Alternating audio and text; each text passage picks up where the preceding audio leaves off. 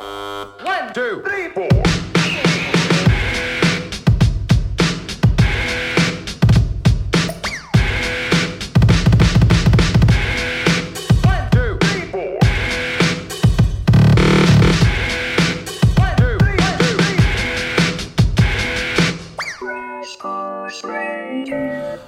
各位听众，大家好，大家好，这里是坏蛋调频。我是王硕。我是五三五五。今天我们又跟我们人生中的明灯庄老坐到了一处，啊，一块儿聊一个新的话题。嗯嗯，聊开店。哎，啊，其实很多人，哎，庄老先打个招呼吧。嗯，大家好，我是庄雅婷，哎，嗯，对，我又来了。嗯，呃，其实很欢迎您来，对。您来的次数太少了，是是是。呃，没有就是。呃，刚才在车上还说呢，说怎么嗯这个哥俩都独立这么长时间了嗯啊，也没弄个地儿啊。嗯，主要就是为什么呀？缺少明灯。哎，对，明灯没有指引我们，我们不知道这个地儿该往哪儿找这。不能瞎走，对还是现在天天提着这个这包裹，不是包裹，这包裹包裹，然后跟送快递的差不多咱这个包裹也跟快递差不多。收电费的。对，呃，不说这闲着了啊嗯，咱们说正题。因为最近呢，这个庄老也辞职了，嗯对对，然后终于这加入到了创业的队伍当中。对对对，哎大家都知道，庄老除了作家身份之外，他一直是一个媒体人。哦哦，我以为你说这是庄老除了作家身份之外，他嗯一直还是一个女病人。啊 还是一地下党这都。是过去式，过去式。啊，对嗯他一直在做杂志，对啊对杂志的编辑就是内内容这块儿的人家叫主编 内容这块儿的把控工作啊啊，对，我们就叫欺负 editor 嘛。对对欺负 editor。嗯，嗯，然后那个，哎，为什么想就是身边啊，肯定在您之前也有很多人嗯都从这杂志圈儿呢默默的出来了。对。然后呢，您为什么选择在这个时候才出来，然后才去进入这个创业的大潮？哎呃，这是一不留神就赶上的一个，因为其实刚开始的话呢，就是因为特别想做点自己喜欢的事儿，因为嗯我老觉得人的一个智商高低的程度吧，就是说他的反应就是你对什么事情都有够。就是当你在一个领域里边，你觉得就是做到我基本上了解一些规则了，嗯。然后我觉得 OK 了，然后我嗯可能会产生一些新的兴趣，想做点别的，嗯。然后我就觉得我就得换一频道，哦。然后其实我就看我以前的这些经历，就是一直在换频道，嗯。那然后我就觉得说，为什么我这么久没有上节目？嗯。因为我觉得老调谈这个什么爱情，然后遇到的永远是一样的问题，这就特别烦，就再也不想聊了。哦。就是说，咱能一块儿玩点新鲜的东西嘛？那然后我终于干了点正事儿，然后嗯。我自己觉得还挺好玩的，所以今天就说我要上这个节目跟大家聊一聊。嗯，哪是您要上，是我们要上，对。不是，是我们要把您给召唤来，对对对对。对，把您给挂起来。嗯，对，然后这又涉及到了谁上谁的问题。召唤神龙，对嗯。对，然后今儿个啊。神龙给我们讲讲开店的事儿。啊，对对对，今天呃，因为可能很多人啊都有这个开店的梦想，然后呢，庄老创这个业呢，嗯，呃，最近呢就是先发了一本书，对对，讲的就是很多开店人的故事。对，名字叫想开一个店。想开一个店，而且这本书，呃，我没有完全看完啊，我看完了就大概前三分之一的部分和嗯后边三分之一的部分，嗯中间有几个我可能没太感兴趣的店，我就给略过了。嗯哎，特别实用。对对对，尤其最后有一个大概类似于叫开店手册，对比如让你注意什么东西。对啊，说这个可能很多啊，就是有点文艺的人啊，嗯都觉得我操，这我亲自动手做一件事儿，哎哎，特别特别棒。装修我得亲自来。对对对，哎，最后结果发现呢，装修亲自来的结果就是，可能这东西吧，呃粘粘的不是很瓷实。嗯二一个是什么呢？装修它也要算房租啊。对对对，啊，半年过去了，对所以说亲就是专业的事儿，还得交给专业的人对，主要是他们也没有这个这种手册式的东西来指导他们。你说这个，呃，为什么这么多年轻人喜欢上宜家买东西啊？因为一柜子吧，就是他给你送到家里，你里边有本说明书，你打开之后呢，哪儿装哪儿，哪儿装哪儿什么的，就是说你能给你一个指导。哎，这个想开一个店这本书，这里边除了让你领略到各个地方的这种。呃，嗯有逼格的这种小店之外，后边还有好多那种 tips，对啊，然后让大家看看了之后，就是说那个非常实用的一个对你开店的呃指导。对，对而且这本书是你如果想要纯粹了解技巧的话，嗯就是花二十分钟也能嗯看完。对，然后花这个三个小时或者两个小时，嗯也有一种看的方式。是对哟，嗯您这个那闹闹铃响了，提醒您该吃药了，可能是。真的，你猜到了。嗯嗯，对对对，我们现在来说回这个开店。其实我们这本书呢，嗯真的就是我觉得特别人文，因为嗯就是我觉得是照顾了好多情绪。嗯因为开店这件事情吧，大家都有过这梦，就嗯。谁都想开过，而且别特别无聊，就是跑不出去咖啡馆哎、花店和书店，对，基本上，而且呢，就赔赔钱买。对对对，而且文艺青年开店本身就有一诉求，就是嗯说我不为赚钱。对不对，我就为了我自己有一地儿在街上看人，一起嗯。请朋友，嗯。然后就特别多。然后呢，其实有的人你跟他讲商业逻辑，说你看别人怎么开店的，嗯他一看他就烦，他说太商业了，那也不喜欢，还挺文艺的。嗯那我就会说，因为我也还挺文艺的，我会挺婉转的劝他，就是文艺有文艺的做法，嗯就是小而美有小而美的做法。那这个事情就是说。而且我我特别喜欢，就是在大家都在侮辱文艺青年的时候，嗯我还挺喜欢这个词儿的。哦我说是因为他们让一个城市和一个城市不一样。比如你在北京，我真的特别爱逛胡同，然后我觉得那些小店是不能缺的。嗯然后你说他们真的赚钱吗？然后其实未必，但是我其实从我个人的角度上，我希望他们能活下去。嗯对，但是他们活不下去呢。其实现在也祝福他们也不是也是一道风景，嗯因为他们说你为什么老去逛鼓楼边上的胡同？嗯我说因为每去隔一个月再去，店已经都换了一批了，就不一样了。哎对，但是我其实特别希望他们开下去。嗯那这个时候我就觉得说，还好，那我多少懂一点商业，然后我也很懂文艺。嗯那我说我能不能就是说，在这两个层面结合起来，让大家嗯。都别那么拧巴。是。然后你要没想开呢，你就开了个店，嗯。对吧？或者是你一直没有勇气，嗯。因为昨天比如我们发了一篇特别干货的文章，嗯。开店要做的准备，嗯。很多人跟我说啊，我看完了以后不想开了。哎，但是我觉得是好事儿，就是说，那个我避免了你的损失。对对就是如果你的心智和性格都不适合做这件事儿的话，嗯其实那你就看看书，看看我们介绍的美丽的店，去、嗯。去消费消费挺好的。是是。对，但是如果你开店能少害多少人呀？是的，但是你如果真的想开，那么我觉得就是说，我们能给你提供很多帮助，嗯就是让你在文艺青年那种不靠谱的路上，我把你稍微拉回来一点儿，对对对。就是能帮到你很多。少走弯路，对对对对然后对这个开店的困难有一个理性的、清醒的认识，是吧？对，而且还有一些东西真的是一些很专业的东西，非常好玩儿。嗯就是说，那天说每个店主其实到最后开始都是带着浪漫情怀进去的，啊最后出来的时候都是各领域的专家。啊，就是说，都是一个学习的过程。嗯。那那我觉得这个事情就是，我们尽早做一点，并且我们在一些平台上，嗯。就是能够帮他们做到更大，走得更远。嗯。对，嗯，开了一个店，嗯，然后生意没做好，嗯，后来呢，发现自己是一个非常好的水管工，哎，对，最后练成了，对呃，自己反正也维修设备啊，也算没没白干，没白，干，对，嗯。出来之后可能还能找一份不错的工作，对对，技术工种什对么的，就是技术移民了，是吧？对 开完之后，对，因为我因为你们周围的朋友肯定有好多开店的吧？来，文艺青年，你们讲讲，鼓楼那边一条街上都认识吧？嗯，呃，现在有好多新的店啊，嗯对，更新主要是太快，对，咱就这么说这么说吧，从鼓楼开始数南锣，嗯最开始叫南锣嘛，南锣，你现在过好像就过客还在呢，是吧？过还呃客还在。过客还过客在一直在。呢啊，这中戏还在呢，那其他那奶酪还在。哦啊，啊，对那个奶酪还在，对。其他的好像换的基本上对，比较勤，因八九为不离十了，对，因为因为这个地方发生变化了嘛，因为从前这个中戏在那儿，然后这个南锣鼓巷还不是那年，我记得我刚去上班的时候，一到嗯晚上那个胡同就是也没人，然后那个除了那个边上那个路灯，嗯那时候那路灯还没改成现在这个样子，嗯。就是比较昏黄的那那种小电灯泡它是，嗯然后这一排还有那种五毛一串的那那种小脏串的，啊现在就根本无法想象这个，呃，沿途只要冲着锣鼓巷的地方，嗯哪怕就是两边开叉的那那些胡同当中，呃，只要冲街面的地方，基本上全都开成买卖了。就是而且都是那种那个你过来交了钱买一份儿或者买一杯，然后端着就就走的那种。对，全都是然后我就 take 特别气嗯愤，就觉得说这个老北呃老北京炒酸奶，它什么时候就是 它哪儿来的？它 是老北京过桥米线啊，嗯对，就是还有更狠的，就就是我在外地啊见过好多老北京，嗯老北京炸鸭嗯，嗯啊，可不是烤鸭，炸鸭，啊老北京抽鸭，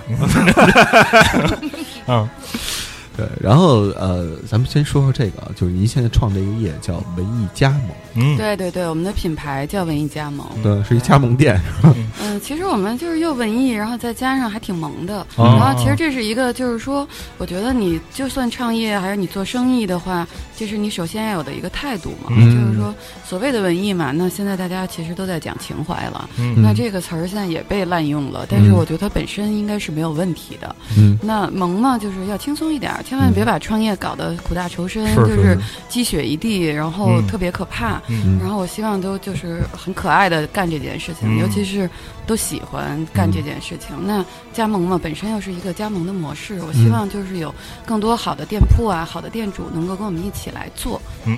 哎，那我就特别好奇啊，嗯。这这里边儿，因为就是首先啊，咱们先从那本书里边儿，那本书里边儿所有的店，嗯，我看见的都没有太瘪逼的，啊，就是没有太没有开发太随性的，你知道吧？太随性的说，我开了一店，都是经营过一些年然后至少就有个两三年都活下来的。嗯对，因为那个我们毕竟是出了书，对，嗯要不然书还没出呢，店就倒了，这对个事对情嗯就没有说服力嘛。而且还是这样的，就是说，真正有一批人是特别有审美，嗯然后特别有自己的这种梦想，然后同时又很。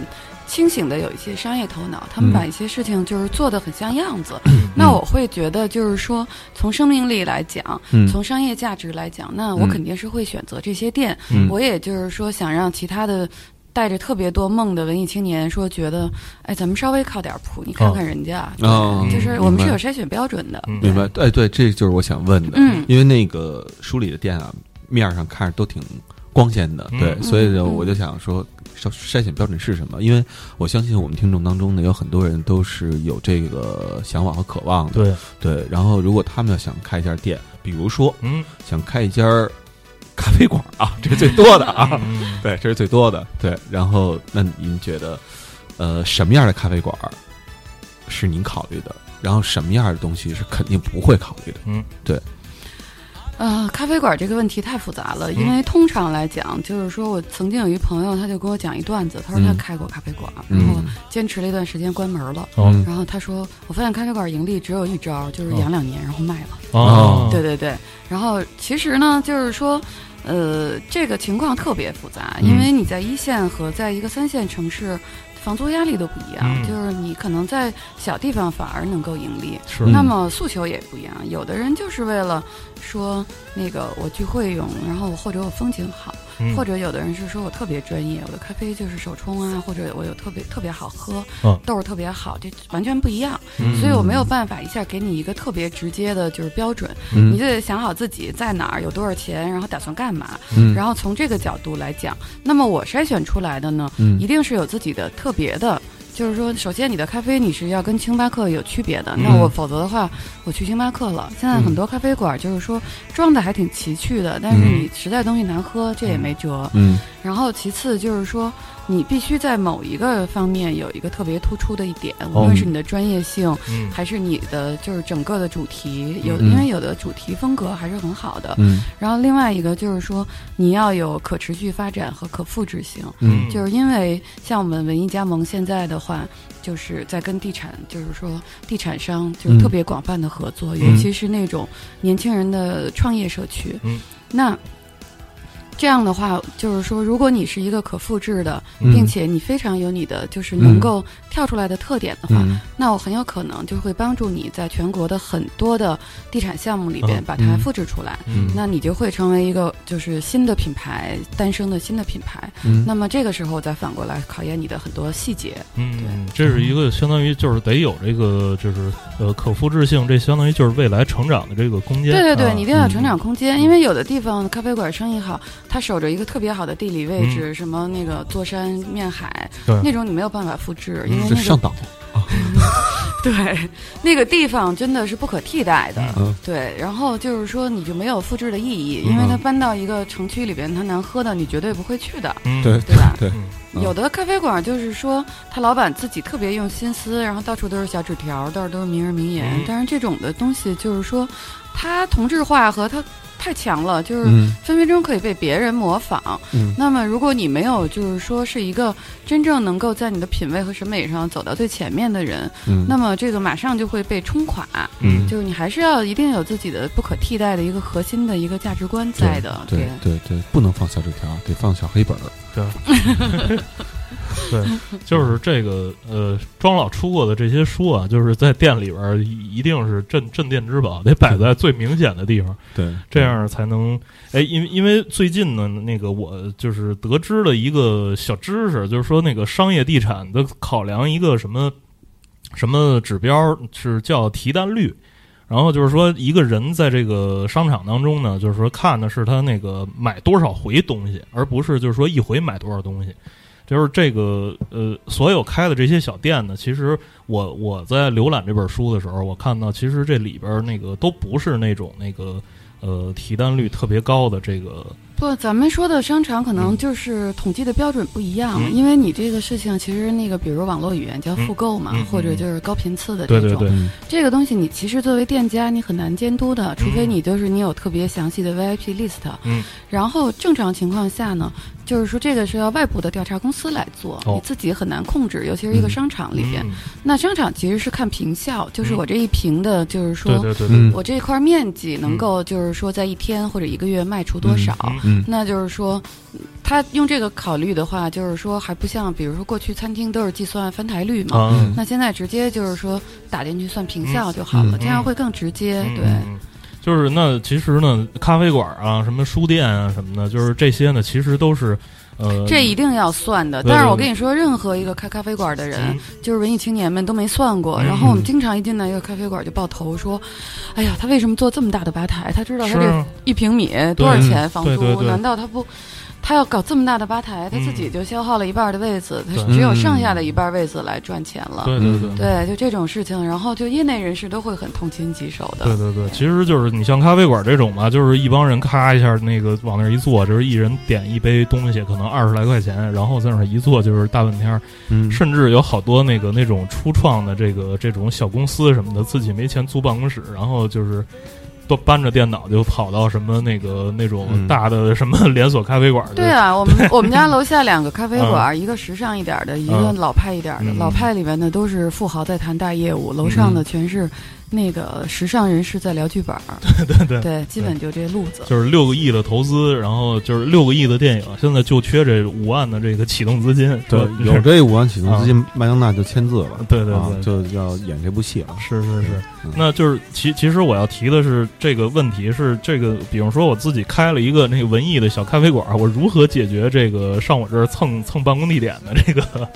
这真没有办法解决是吧，因为服务业这种，就是说，但是如果你是一个真正的文艺的咖啡馆，嗯，就是你营造的这种氛围，嗯。其实慢慢的就是说让他无法办公。它会吸引来，就是说和你气质比较相像的客人，啊。这个是一定的。嗯。就像那个现在大的那些咖啡馆，它其实是鼓励大家去开会的，所以嗯。我看现在新的都会隔出，本身就是隔出会议室那样的啊包间嗯那种的。嗯，对，但是如果你真的很文艺的话，嗯我觉得就是那种谈大业务都坐不住。啊，对，其实大家都是在相互的一个筛选，嗯对，嗯所以你就是说，当你足够有特色的时候，你才嗯会。然后有一个特别好玩的评判标准，嗯就是做得好的店，你一进去就会发现他的客人基本都是同一类型的，啊，对。然后夜店呢，肯定更不提了，嗯对，嗯就是。嗯但是如果一个做的不好的、半死不活的餐厅或者嗯。这种酒吧，你会发现你一进去，从老板到客人，你全都就是放眼望去，你不知道他们是干什么的。对，说他是公务员也行，说他是黑社会大哥也行，然后说他们是文艺青年，反正就是不像文艺青年。嗯，对，就完全没有办法判断身份的一群。嗯。但是如果你让 找这帮托儿，对对对，你自己做的越明确，你的客人其实也是越明确的，因为到最后就是说，我们虽然那么恨讲故事，嗯。但是到最后卖的一定是故事，嗯。对，否则的话没有任何区别。是。嗯。庄老刚才说的这个观点啊，我我我其实特别认同。我记得有一次在跟卫星，因为这本书里边也有卫星的那个 Radiance，嗯。我，有一次跟卫星聊天的时候，卫星就那个说过这个观点，就是说我把这个店开在这儿，然后我想好了它的这个定位，然后这里我有我自己的范儿，嗯但是我不会去玩命的去推广它，因为这个店在这儿存在的时间长了呢，就是喜欢它的人会自己找过来嗯啊。这个其实我觉得跟庄老刚才说的这个其实观观点是一致的。对对，就是说你自己做好了一个店，然后那个时间长了之后，就是会发现跟自己这个呃气质差不多，然后这个兴趣相投，然后所有的人就是都会呃依次的过来，然后做做到做到自己的店里。就比如你开理发店，然后嗯请一阿拉伯的师傅哎理发，对，那来理发的估计全都是阿拉伯人。对对对，但是我们现在其实想的是玩一些更新的东西，嗯因为文艺青年开店吧，就是说有一些还是过去的一些陈旧的想法。嗯。那时代确实不太一样了，比如我们现在就是跟这个优客工厂的合作，还有这个优享的我要记的这个空间，嗯。就是我们想做更年轻的生活的社区。其实你看现在再年轻一代人，他们创业和他们的创意，嗯。就是他我可以靠着他的创意去赚钱了。嗯。然后他的生活方式，其实它也可以变成自己的生意，就是说嗯。我喜欢什么，我玩着玩着我就拿它这个东西赚钱了。嗯。嗯。那我们现在就想说，能不能做一个那种。嗯，更新潮的社区，我们的工作、生活、我们的人际关系还有事业全都在里边。嗯。嗯，那这种情况下，有一些店，我们就想的是说，我们能不能通过一些立体组合协作的方式，把它们集合在一起，哦。嗯。然后去帮助一些就是更年轻的一些人的想法。嗯。比如你可能想开咖啡馆，你嗯钱不够，嗯。那也许我会让一个花店和一个书店跟你一起开。嗯。对，嗯。然后你们可以一起 share，我甚至可以白天是咖啡馆，晚上白天是呃咖啡馆，晚上是酒吧，嗯。对，然后你们也可以 share 房租，嗯。对我们反正有很多更新的一些方式来玩儿。嗯。嗯。那这种组合，我觉得就是说，是我们能够做到的更多的一些东西，嗯。以及说我们来帮你规划你的这个路线，哦。然后帮你找到可能更好的一个空间。嗯。嗯等等的，然后甚至是我们会提供一些资本上的帮助，嗯，这个就不仅仅是我没钱，我只有想法，嗯。但是这想法呢，您看着觉得足够好啊啊。对，我觉得不能就是，反正我跟你说，大部分想法是不靠谱的，嗯。这个你看多了特绝望。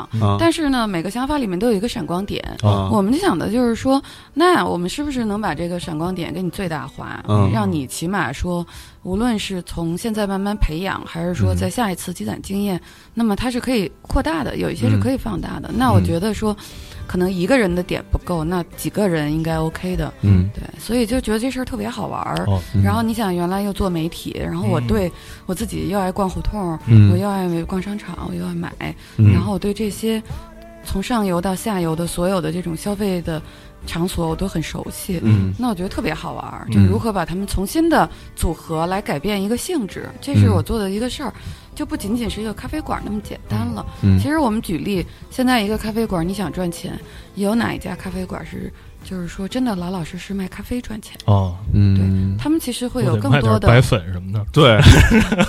别闹哄，对，比如做讲座也嗯好，然后卖一些相关的 lifestyle 的东西也好，然后就是还有一些就是其他的活动，甚至是包括一些资本上的运作，是。其实你就会看到。老老实实开一个店，然后但是其实后面有特别多的专业的支撑，嗯然后这就是解决了一个疑问：嗯你为什么看街上有些店从来没有人进去，哦，但是它能开好多年？嗯，就跟那个二环边上那个对那个日大家老说日本料理日本的浅草料理，他们老说就是这洗钱的吧，嗯但是其实他们可能真的就是说，那我的盈利点可能不仅仅在你看到的这一点，嗯我会有其他的模式。嗯。嗯，嗯对这个就特别像什么呢？就是刚才庄庄老描述的这个，特别像养爬行动物，然后自个儿那个在家里先弄一大缸，然后在这缸里边这块儿种点什么草，然后那边放两只蜥蜴，然后墙角搁搁块怪石，然后地上铺点那个什么小石头子儿啊、沙子什么的。就是说，这个可能就是呃不同的人开店的一些这个想法，然后就是说把他的这些闪光点装进同一个生态当中。嗯，然后大家在这个生态里边，就是大家都能玩起来。啊嗯对，嗯我们基本上反正就是在做这种，然后很多。呃，帮助的事情，因为其实我们有很多很好的内容，比如说这个木可书，嗯我一年大概有四本儿。嗯我第一本叫《造梦者》，嗯造梦者的话，我就是说，真的有好多人，你看到他们有一特大的梦，嗯。但是一年一年看下来，它实现了。嗯。那我第二本的话叫《有胆有脑》，嗯。就是说你不能光有梦想啊，我们要有胆量、有勇气去追求，哦。然后要有脑子、有商业逻辑，嗯。然后去做这件事儿。嗯。然后就是这样系列的出出来。然后我现在接下来就是我们很多很好的店主，嗯。然后手里有特别干的干货，嗯。然后有特别美的这种审美，嗯然后其实我觉得就是说都是可以就是传播给大家的。那我们还有一个公众号叫想开一个店，嗯也是就是说你想知道我们的有一些。更实时的一些介绍都是可以去看的。嗯那这一部分内容在未来，就是说我们我们这一部分内容是可以做成我们的新媒体平台的。哦然后这接下来我们还会跟就是优客工厂和商学院做嗯一系列的这种培训教育哦活动。嗯对，所以的话，我觉得这是我们能够提供的最直接的帮助，啊。就是从内容层面上，嗯。你可以先去看嗯。看别人就是都在怎么开，嗯。然后我会告诉你你不同的诉求，嗯。你不同的条件和情况下，你自己能做到的最好的一个状态是什么。嗯。然后你有很有潜力的话呢，那我们可能会转到我们下一步，嗯。对，就想开一个店，我们那个想开那个品牌，其实就是会孵化这些店铺，嗯因为跟地产、跟这种全新的生活方式的结合。嗯嗯那我觉得在未来的话，我们可能会推动很多店铺，就是走向一个，就是你能够把你的这种梦想最大化的这条路。嗯嗯，然后接下来我们还可能就是会孵化你的这个产品，嗯。因为有的店铺里边有特别好的产品，哦。有很好看的衣服，很好的嗯咖啡，嗯。很好的这种食物，嗯。然后这些东西，然后接下来还有很多对接的平台。啊。对我觉得那互联网品牌的话，我们不能真的满足于那种手工作坊、嗯。或者讲个故事，大家就嗯。夸夸夸下单的。嗯。我们还是要做出一批标准化的，就是嗯。年轻人喜欢的，嗯。能够在未来成长成一个大品牌的东西。那在这件事情上，我们也是愿意帮他们去对接其他的嗯投资人或者平台的。对，对。否则成了排队买奶酪了，对。对吧？对。就是这这这就不好了。啊。嗯。这个哎，我其实特别想，就是好奇要问嗯。您一下，您现在就是创这个业，然后如果要让您去开一家店的话哎，您最想开的是一家什么店？哎呦，这问题，唉那天已经在一个活动现场被人问过了，说哦你梦想中的店是什么样？我说，所以我不开店，因为我梦想中的店，它一定是餐饮洗浴一条龙。对，我就喜欢那种特美的一院子，有大树，有什么的四合院儿，大家进去洗洗澡，换上白袍子坐在那儿，嗯弹琴的弹琴，唱歌的唱歌，跟喝酒的喝酒。桃花源似的。对，没有，就后来怡春院了，啊然后不是，这也有嗯门票六十块钱一张，这不行，就是那。不，这嗯这做不好吧？他真的就还是餐饮洗一条龙，对，然后就特别竹林七贤那种。然后我说嗯算了，我还是看看我自己这梦先放放吧。对，嗯嗯我看您这个在书里写了一个前言嘛，嗯然后您说如果要有谁想要开店的话，嗯呃，来信告诉我、哦啊。嗯对，然后我不知道现在您收到多少封，就大概多少封信，然后有什么样的东西是您觉得比较好玩的？那下边是不是没没留 email？呃，我其实我反正没是看见。是是有人来问，嗯但是问的问题吧，其实我觉得大部分人是来抒情的。哦，哦对，就是说我特别想开，怎么办？怎么办？对，就想开，然洗后煤球去。然后其实你就知道他其实什么都没有，嗯然后他就是想开，就是一嗯愿望。嗯然后这个事情，我说我我也没法说怎么办。嗯但是会有很多人问，就是实在的问题，比如说我现在已经有一家了，嗯但是我的生意还不错，嗯那我想再开第二家或者第三家，我应该怎么上手？哦从哪一部分切入？嗯然后就是说他会问的就会比较具体，嗯这种，嗯，嗯。但是这种我又没有办法。就是说，当即给他答复，对对对因为这个项目吧，嗯，你不去仔细的了不去细解和感情那个问题，就别嗯人来信问，你就直接你也不知道人什么情况就答，是一样的，不负责任。是的，嗯对，然后但是我们会观察这些，建立一个联系，观察，嗯。然后通过我们的这种专业的眼光来嗯。看，说，因为我们其实还有更专业的团队，无论是哦。餐饮的运营啊，还是嗯。说其他的营销的团队都是有的。嗯。那他们会更专业的来判断，嗯。说那这个品牌的价值在哪儿？嗯。它是适合说就把自己做成一间比较独立的这种很好的店，嗯。还是说它特别有生命力可以复复制，嗯。还是说它有其他的出路？嗯。嗯、或者是延伸到其他的领域，嗯。这是不一样的。那我们都会说进到我们的这个资源库，然后我们嗯。保持长期的跟踪。嗯嗯。嗯，哎，那就是你也刚才说了啊，就是你也爱逛，嗯是吧？也爱买嗯啊。那您这么观察下来啊，咱们不说远了，咱们十年吧，以十年为界，您觉得这十年来大伙开店这件事儿有什么变化？有什么什么不一样？嗯我觉得现在就是更游戏了，嗯就是其实这个跟更更游戏了，还是更对对对有戏了？就是游戏的心态了。哎游戏的心态啊对，因为现在怎么说呢？就是说现在这波人肯定是更年轻的。嗯以前开一个店，就是说要面临各种压力，然后那只那个什么，尤其是经济上的，啊对对对，嗯就搞得特别悲壮。然哦后那个时候，排一个话剧是吧？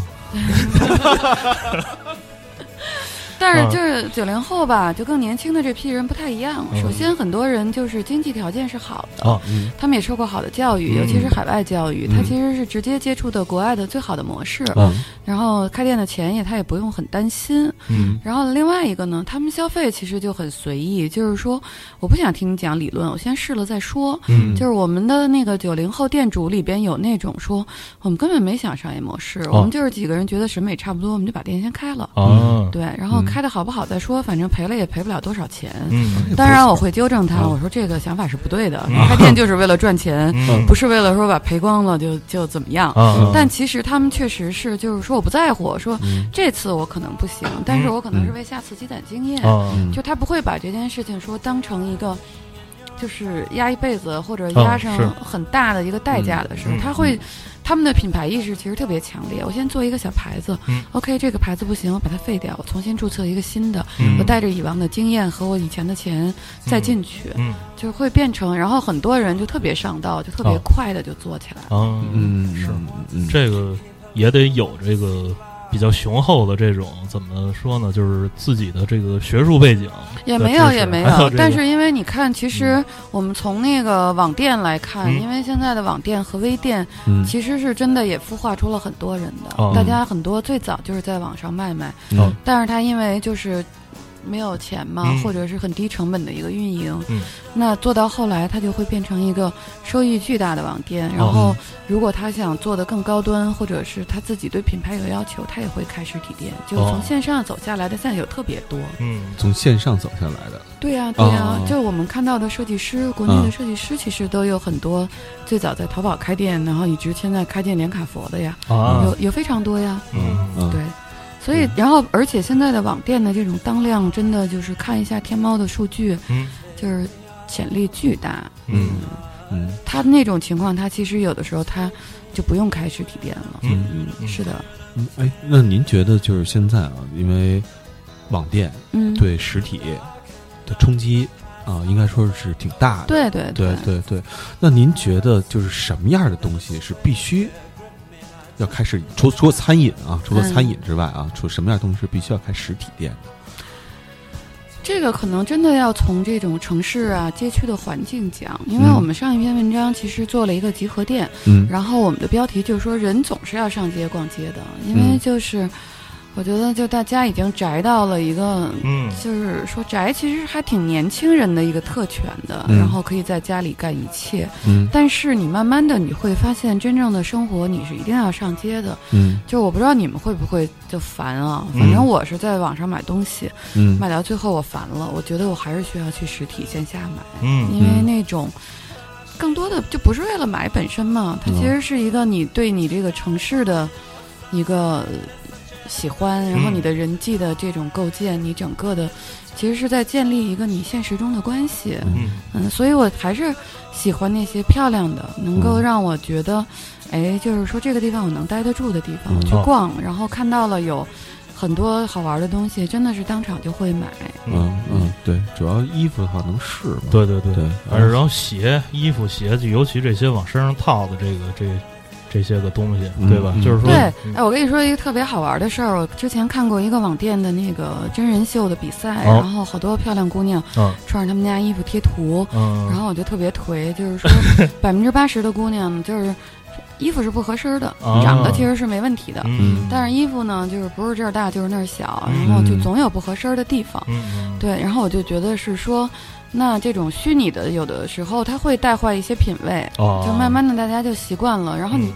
真的这衣服就做大了，你不能就叫它 oversize，对吧？嗯，是是是，是 的，嗯。然后那实体店这个问题会避免，但是我嗯。觉得更多的其实还是说你跟这个城市，你热爱这个城市，绝对是因为你的记忆中说什么季节哪个地方的花儿好看，然后哪条胡同的店好玩儿，或者嗯。我们在那儿喝过酒，嗯。对，嗯，这个就没有办法的。对，所以这个还是要回到现实世界当中，是吧？对，而且我我自己在网上买东西的话，会有有人会有什么叫叫暴力消费，你知道吗？嗯？就过度消费，嗯。是。就是一看，哎，操啪啪加三个，嗯，对 就是一或者买盘，对对对原来买盘一下哗哗哗买一大堆，对，对然后人对寄来一大箱子。对你要去唱片店买的时候呢，可能你不会去，对，就挑来挑去，手里边最后掐着一把，然后结账之前还得再往外筛对啊，对，最后可能就其实这个一张是互。相的，就像很多店主他们开店说我是想跟这个顾客发生关系，嗯就是或者 sorry 不要误会，发生关联，就是他啊我想看人，然后有很多这种沟通啊，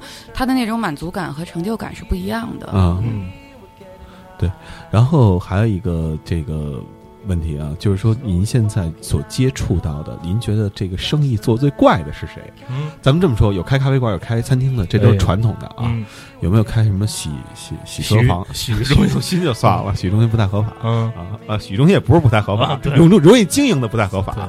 然后就比如说开洗呃洗车店的，或者嗯。更飞一点的这种项目的，嗯，那个应该是有的，但是嗯他们就挺好玩的。那种的话，那纯属是自己的个人乐趣，哦比如那种深山老林里边开一个书院，哦然后可能哦恨不得一个月营业一天的这种。嗯哦，对，这个我觉得就是说，我们不太做它，就是因为嗯说它不太好复制。哦，对，嗯就就是是说他自己就是已经能，但凡这些怪人，他自己就能已经把这种东西做得很好了。嗯然后他不需要说这种快速的扩张，他不需要这种商业，嗯他们就是完全是带着爱做的。嗯洗车房倒是也有，他们在洗车房里开咖啡的什么的。哦，对对对，在洗车房里，就是说洗车咖啡进。进到已有的洗车房里边，在里边卖卖咖啡是吗？对对对啊，就是让车主可能在等着的时候，弄弄弄杯咖啡喝喝。原来这四 S 店都是免费提供的，然后现在得收钱了。对对对，这不跟思聪似的吗？对啊，对，然后整整合那个院线里边的所有的爆米花和矿泉水嘛。对，因为其实这个东西吧，就是你你你的点足够怪，但是你的嗯。商业逻辑是好的也没问题。就像我以前的一个同事，嗯。嗯。他自己去创业做嗯。服装店嘛，嗯。但是他真的就是做民国闺蜜闺蜜的袍子这么一个主题，嗯。就是民国闺蜜范儿。嗯。那其实挺怪的，我们都会觉得这个市场很小，嗯。但是人家做的非常好，并且嗯顺利的也拿到了投资。嗯。就是上海的马路上，小马路上你会看到飘过来一群张爱玲，又飘过去，太吓人了，这。别嗯，这是一种，就是说，嗯。呃你你会觉得怪的东西，但是其实它是有市场的。是就是我觉得大家心里边都挺有意思的。嗯。还有一些纹身师的那种做的比较独特的一些工作室，嗯。嗯，嗯。还挺好玩的。嗯。嗯，您刚才这这段提到一词儿叫商业逻辑，哎。对。对，您觉得啊，就是遇上过最无可救药的商业逻辑是什么样？嗯，就我们愿意一般都爱听别人不好的故事。对对对对对，这这样能让我们感觉很好。对是这样的，文艺青年有一个最大的毛病，就是喜欢用想象代替现实。哦，嗯把这事儿想清楚了，就觉得应该特别完美的这样去来实现，嗯然后呢，又特别善于自欺欺人，嗯就是说我明明想赚钱，但我就不承认。嗯嗯嗯，然后但是商业逻辑就是说，当我们做一件事儿的时候，嗯我们的目的是什么？嗯那开店这两个字儿嗯。的目的是为了赚钱。嗯。虽然我很欣赏他们，就是说不计成本的去做一些事情，或者是不为了赚钱，嗯。但我老觉得那，应该是有钱老板开会所的那种念头，嗯说我开个店，然后找朋友来玩儿啊什么的。嗯。但是作为就是正常人，开店是为了赚钱，那么嗯。你所有的指向、你的目标、嗯。你所有的过程都是要奔着赚钱去的。你不能奔着赔钱去，但是所有的文艺青年、也不能所有吧，一半儿吧，跟我说，哎，反正我们也没投多少钱，我们几个人就拿出这点钱试试，赔光了就好了。嗯。说我们开这个绝对不是为了那个呃赚钱，我们是为了朋友们有一个聚会的地方。哦。嗯。然后呢，还有的就是说我一年签单我就能签掉二十万、三十万，嗯，那这我自己开一店，我把我客户都带这儿吃饭，这钱我还能自己赚。哎，就他们想的事儿吧，都特别奇怪，哎就是任何一个都是走向了一条不可知的路。嗯。然后你就想，所有不赚到钱的这种，嗯。除了有的时候太背，当然这个背啊，就是属于嗯。房东撒泼呀这种的当然这也是属于商业逻辑的一部分，你没有嗯。按照合同很好的去做这种。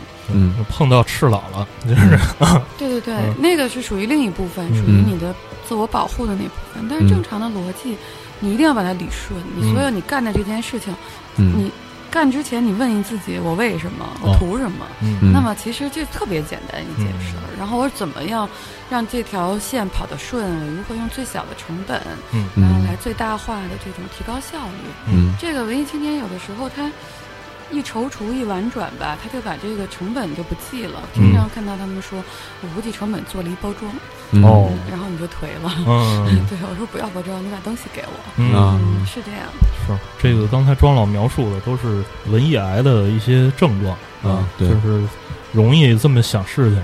嗯他刚才其实说的这个自个儿那个，可能一年在外边这个签单，然后吃饭什么的要花多少钱，然后结果自个儿开一个。我从前当记者的时候我就遇见过，就是有一个留学中介叫金吉列，嗯啊，是做做衬衫起家的，嗯然后后来这个。哦，真后来改去做流行流对啊行中介了，对啊，他其实主要是劳务输出，但是啊劳务输出这块儿呢，就是有点啊灰灰色地带嘛。明白，但是啊那个就是后来就是什么留学中介啊，什么海外，就是干这个。后来老板就是说我这个招待客户每年要花很多钱，不如把我们旁边这个楼租下来。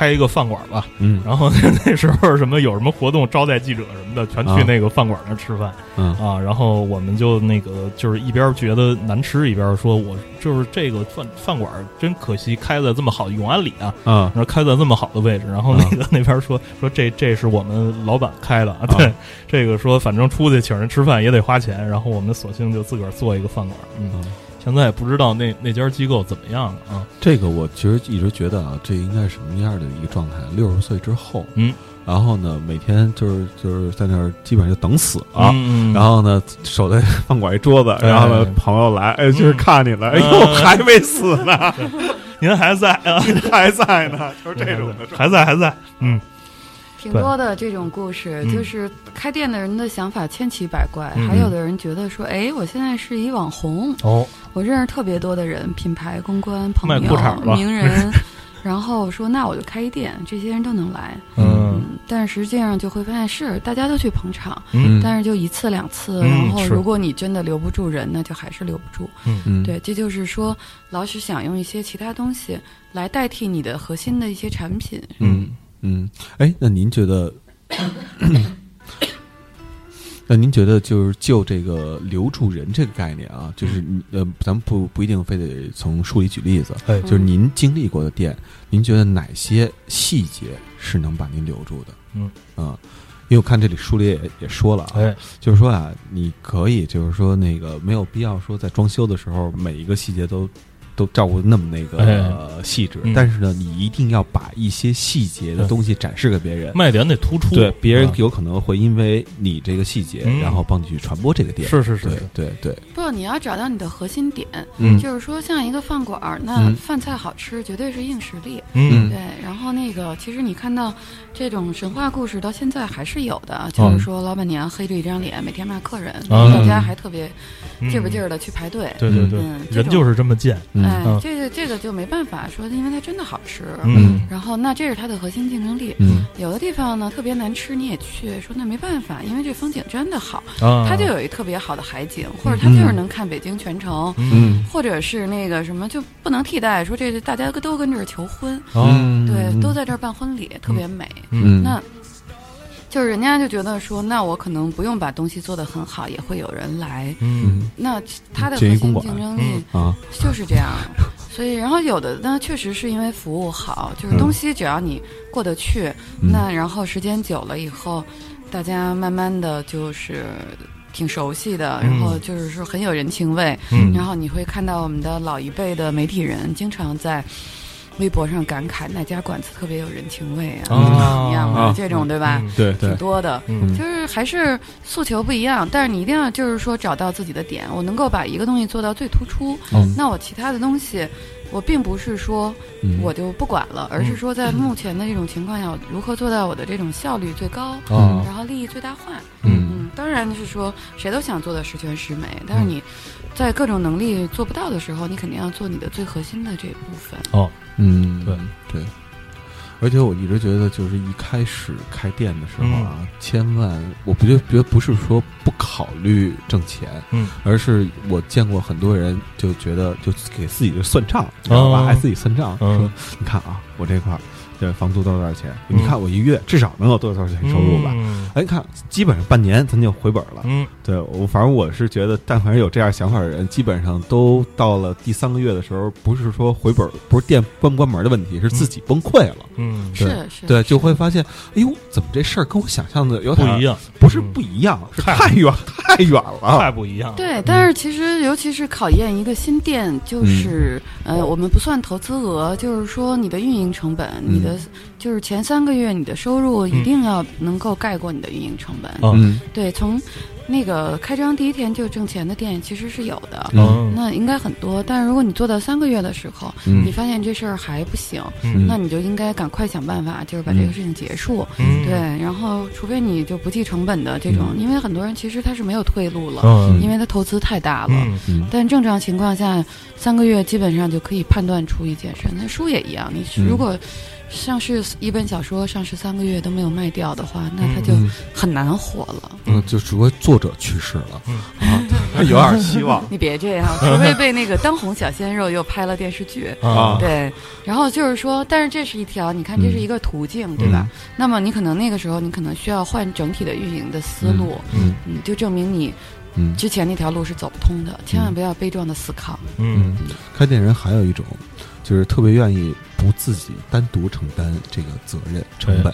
就说我们哎，大伙儿一块儿对，找一班同学，对三十多个人，咱一块儿集资。众，他们也管这叫众筹。对对啊对，就是我我知道那个，反正有咱好几个俩咱俩说的应该是一个店。啊，对对对啊这个就是挺多的，五道营的那个二十多股东那个店嗯，对。对对，我见过最多六十多个的啊。咖啡馆嘛。嗯这种其实最后是我觉得也未必不可以，嗯因为但是最后出问题一定是在公司的管理制度上。啊，对，就是不是股东都有投票权的，嗯这个是嗯，然后就包括管理层面的这个，是他是没有话语权的。对，嗯然后。呃，制度好的话，如果有强强有力的这种董事会是没有问题的，哦对。但是大部分的人呢，其实他就是想让别人给自己的梦想买个单，然后根本没有想到后面的嗯那些，就是说，呃，无论你的想法有多么的天马行空，那么你的这个落地的这种逻辑，还有你的这种管理制度就要有多严密，否则嗯。这个事情是做不到的。嗯。就是说，你看到别人多酷，那个酷的背后一定是有特别专业、特别苦逼的东西在支撑。对，嗯。嗯，那现在我们其实文艺加盟就在做这个支撑呢。嗯对我刚才也呃感觉到了，就是刚才说的，呃，就是一些法律上的问题，嗯对吧？需要解决的。嗯然后还有一些是包括呃开店，然后如何去给他去做管理，然后包括股权如何分配什么的，这些在文艺加盟都会有相应的人去帮着做指导，是吗？嗯但是这种其实是这样的，就是说他们不用没有具备特别就是强的独特性，因为你一般的团队都可以做，比如你的嗯法务，就是说嗯店主但凡舍得花钱雇个法律顾问，那这些事情都能解决。嗯嗯对，但是我们可能更多的就是说。考虑说如何把这个品牌孵化成一个真正就是说值得长期的存活的好的商业品牌，哦就嗯。有的时候真的很可惜，就是看到一些喜欢的小店，因为涨一个房租就搬家了，就嗯。从此倒下了。嗯这种就老说中国没有自己的品牌，那嗯。有很多很多种多样的一个原因。但是嗯其实我觉得是说到时候我们应该来做一些这样的事情了，嗯就是慢慢的把一些品牌培养的更成熟一点，然后嗯跟着它一起成长，嗯看到它未来就是说，中国我觉得在未来的十年二十年一定会有星巴克这样的大牌子出来呀。嗯就是说，而且现在这些人应该已经有一些看到雏形，在慢慢的做了。嗯对，那除了这种大的，就是可以千篇一律的这种商业品牌，嗯。那么这种小而美的，我们能不能说让它有更多个性的，也能很好的活着？嗯。就比如我们现在一说到那些独立书店，就是大家又很悲壮，嗯，就是不赚钱，嗯。然后赚吆喝这种，嗯。然后最后还是广告主买的单，然后其实还是挺惨的。你就觉得说，你何必我们是来享受生活的，搞嗯。搞得这么悲壮干什么是，对吧？？嗯。那么，如果我们能够说进行一些，就是真的能够就是理解你的情怀，知道你的诉求的这样的商业的一些合作，嗯，因为我觉得跟商业合作这个。其实不是可耻的，对，嗯而是可耻的事情是把很多事情做得很难看、啊很俗。可耻的是什么呀？就是你非说你要赚钱，然后你还嗯做那么不商业，对对对，是的，嗯对，这是一个很重要的。那那这种东西，就是说，我们也愿意说帮着他来成长，就是说，起码咱们不要那么苦逼，对吧？嗯嗯就是我我觉得这样，这是我现在喜欢看的一些事情。我还是希望好东西能在一个城市里更多的留下来，嗯就是不想说那种就哎又换了一批新店，然后你就会发现，最后你的记忆里边其实是留不下什么东西的。你看嗯我们小时候。想想那种父母带我们去吃的哪个餐厅啊，嗯或者吃的买哪一个零食，嗯你现在想起来是一个好记忆，然后嗯你不能说，未来想想我的青春岁月里的所有的店全倒了，嗯那条街都没了。变成了绿对这地了，对，但是我们就是说不破不立，我们可以做一些新的社区啊。嗯就尤其是现在的九零后、九五后们说，我们曾经在我们的年轻的时候和一群人说做过什么，做过什么，嗯。然后认识了谁，嗯。那还挺好玩的一件事儿。就是父亲带他去见识冰块的那个下午，啊，就别说那种自己宅在屋里，然后揣着一个梦，又惶恐又焦躁。对对对。看天花板，嗯，对，老看着说我一定要干嘛干嘛，就嗯算了，出来然后晒晒太阳聊一聊，大家没准儿真的就干点什么干出来了。对对，对，现在其实呢，这个大家呃，刚才其实也讲了，就是说嗯。宅在家里，这个这个是现在年轻人一个比较普遍的一个状态。其其实这种状态呢，也有好也有不好，但是呢，这个你作为一个活人啊，嗯。就是其实还是应该走出来跟活人聊天儿，嗯。然后去踩踩这个真正的地，嗯。然后就是说干点儿真正的事儿，对别每天就跟家里边是因为你的生活躲在被窝里。就导致你的想法会产生特别大的不同。嗯对但是我觉得还是多见见人还挺好的。而且嗯你看，像我们就是做了好多特别天马行空的事情。嗯我们那个物次元专门孵化产品的，我们就比如说我们做了两个特别极端的产品。一个是我们签了一个艺术家，嗯做了那个今年我跟他联名做了一个猴年的合作款。哦，那么接下来还有好多就是好玩的产品，它是一个瓷器的艺术家，嗯。就是特别适合年轻人的一些那种瓷器，嗯。嗯，什么大明年成化年间的鸡缸杯这种的。啊嗯，那个就是都是我们在跟他做合作的一个东西，嗯。然后同时呢，其实我们还孵化了一个互联网品牌的大肘子，嗯，对，就是那个各种是那种半夜想哭的，让你啊。夜里想吃的各种东西。对，这个就是为宅着的人预备。的。对对对，就让你半夜想哭。对对对，然后都是一个尝试，但是我们其实都是有股份进去的，嗯或者是我们帮助他，然后这样的话，我们来帮助他一起成长。嗯对，也许就是说，在未来你们很快都会看到这些东西。嗯然后，那我会觉得这个过程特别好玩。嗯，对对对，确实挺有意思的。嗯就是看着一一一一大批，就是因为你知道现在有很多那个店吧，你存在大街上吧，你觉得对，就是干嘛呢？干嘛？你你怎么在这儿待着呢？嗯你上这儿干嘛来呀？嗯对你死不死啊你？不死，啊。对吧？嗯，是。而且刚才这个庄老的这个刚才那一番话里边透露出一个信息：如果你继续在家里宅着，嗯，你就那个说我呢是吧？你就继续在这个黑暗的角落里哭泣吧就是也没有没有，因为我今天其实写了一个公众号，嗯。我说现在意见领袖太多了，嗯。群众都不够用了。嗯。对对对，对，然后就全是观点，然后嗯。其实都有道理，嗯。就完全取决于你站在哪个角度，嗯。但是没有意义。最后你自己大脑中虚拟的撕了一个逼，嗯。然后最后你就特别丧。嗯。就是说，这个时候，这也就是我，因为我写字儿写了这么多年，然后最后我发现所有的争论都是无用的。嗯。那我想创造一些特别实际的东西。嗯。就是有我能看得到的一个东西，嗯。然后当然我还是会写啊，还是会骂的，嗯。但是那个我更希望能做一些就是实际的东西，有有真实的摆在你面前。嗯，嗯，就跟社交网络那个电影里边说的，哎，咱别管咱先谁先提出这个创意，嗯，重要是你没干，嗯我干了。对对对，这就这对，就是这个，其实是一个人生哲学嘛，就是说你的行动力是怎么样的。对，就是其实开店也是创业，对吧？嗯这个创业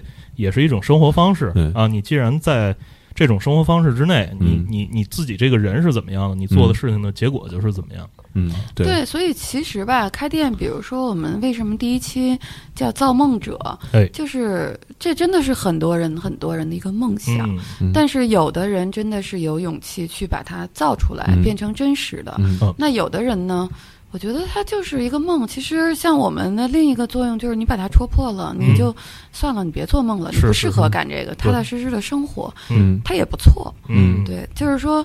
就看你有没有这个能力去把它变成，就是你的美梦成真，变成真实。嗯，对对对，这期节目时间也差不太多了，嗯对，然后总结一下啊，哎，对，嗯呃，文艺嗯没有什么问题，对对啊，至少我觉得在某个年龄阶段吧，嗯能让你现在也没有问题、啊。对，然后呢，就是说能让你跟其他人看起来不太一样，或者让你自自己内心当中呢有一种嗯这个。呃，无论是真的膨胀还是假的膨胀吧，哎都会有一种不一样的感觉。对对，但是呢，开店就是另外一件事儿，嗯。因为你知道，许多人吧，刚上班两嗯。年就想说叫我要去开一店，嗯，他不是为了开店，嗯。他是为了逃避工作。是是是，嗯对对对。对，我说，但是呢，开店这是一个非常非常辛苦的事儿。对，对我曾经有一次去杭州，嗯。你记得去了三四天，嗯嗯，然后呢，跟带着我一块儿的是北京一个。呃，可以说印象小馆儿嗯。的老板，嗯。他们有多少家店，你大概能知道。哎。对，当然你们一搜能搜得出来。然后我是亲眼，我们每天早上七点钟出发，差不多嗯晚上十二点，然后哦。才回酒店睡，就回酒店，哦，一吃吃一天，一吃吃一天。啊。然后呢，我就能看到他这一天嗯，的整个一个忙碌程度。是是是是是，啊，基本上俩电话，这手接一个，然后那手回着微信，嗯。啊，就基本上这样的一个程度。是，就是想开一家店，想开特别容易，但是你真正干了之后，想让你想不开也特别容易。对。对，然后嗯。但是我后来我又觉得，就是世界上所有的事情都是为了考验你自己的极限到底嗯在哪儿。嗯嗯，就是说，人都是逼出来的。对对对，有的时候这个事情这怎么解释都对。对对，然后很多嗯人现在就是，其实开了店，自己开了店反而靠谱了，因为就是所有的事情在推着你往前走。啊，是是是，就是说，你一定要被推着，这种走到一个你可能没有想象到的自己能走到的地方。嗯嗯、这种就是现实给你的一个巨大巨大的压力。嗯，所以在这个时候，文艺的作用就是说，它能在精神上给你一个特别大的支撑。哎，对对，也有可能呢，在开店的过程当中呢，你才发现自己真正想要的，并不是出来开个店，哎，而呢是回去踏踏实实上班。对对对对，别这样，对。然后，如果你真的还是想，请来找我。嗯。对对，嗯。我我觉得重要的是什么？有梦想，然后呢，你可以呃去想个办法去把它实现，比如像找文艺加盟，嗯。是吧？这怎么关注？有微信公众号。现，在的公众号就是想开一个店，想想开一个店。对对，啊文艺加盟在接下来可能会做一些更特殊的形式出来，嗯。对，所以也请大家多多的关注。嗯。然后，因为想开一个店，这边现在可以微博、微信都联系到我们，然后有很多的活动可以现在就开始跟我们一起参加了。嗯。对，然后其实我觉得就是大家互相的进行一个观察，嗯。那很多事情就会发现特别有意思。看看我们也在看我们能够做到哪一步，因为我们现在刚刚也是起步，嗯。并且同时我们在做这几大业务板块对，然后我们也是希望能够现在很多人现在就可以进来，嗯。说那个跟我们一起来成长。嗯。对，如果真的有一些小朋友们特别觉得说你们太好玩了，想加入，嗯。也可以给我发简历哦。嗯，嗯是，就是你可以选择去文艺加盟哎加盟嗯开一个店，对，然后你也可以选择去文艺加盟加班班儿。加班儿 加班儿还行。这期节目录下来，我我感觉就是这个特别像俩孙悟空，然后再对着一观音菩萨，说菩萨您你你跟我说说这个。这我想开店，这这这怎么办？对，有时候我想吃唐僧没有这事儿怎么弄真的特别菩萨的时候，我就劝他们你们别嗯开了，回去吧。对。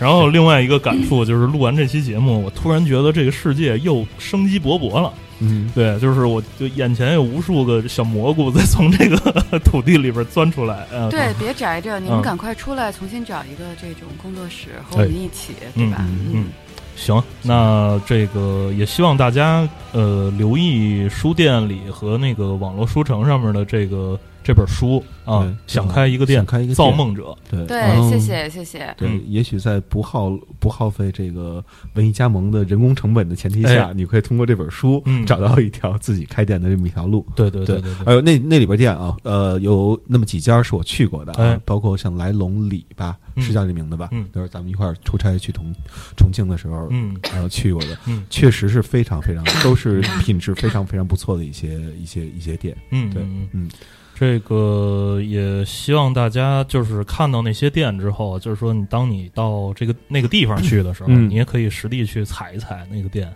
然后那个进去走一走。对。然后当你看到这个店里的东西消费不起的时候，然后哎这时候你可以打开手机，哎，然后呢去。购买我们最新的 T 恤，那便宜啊，从九十九到一百二十八，对对这不倒对啊，还有抱枕，对。然后可以把我们这个睡在不是 是吧？嗯你可以抱着我们那个那个睡觉什么的，对。对对然后这期节目就到这儿啊，好。然后广告就做到这儿了，谢谢谢谢。啊，谢谢庄老，谢谢庄老，嗯拜拜。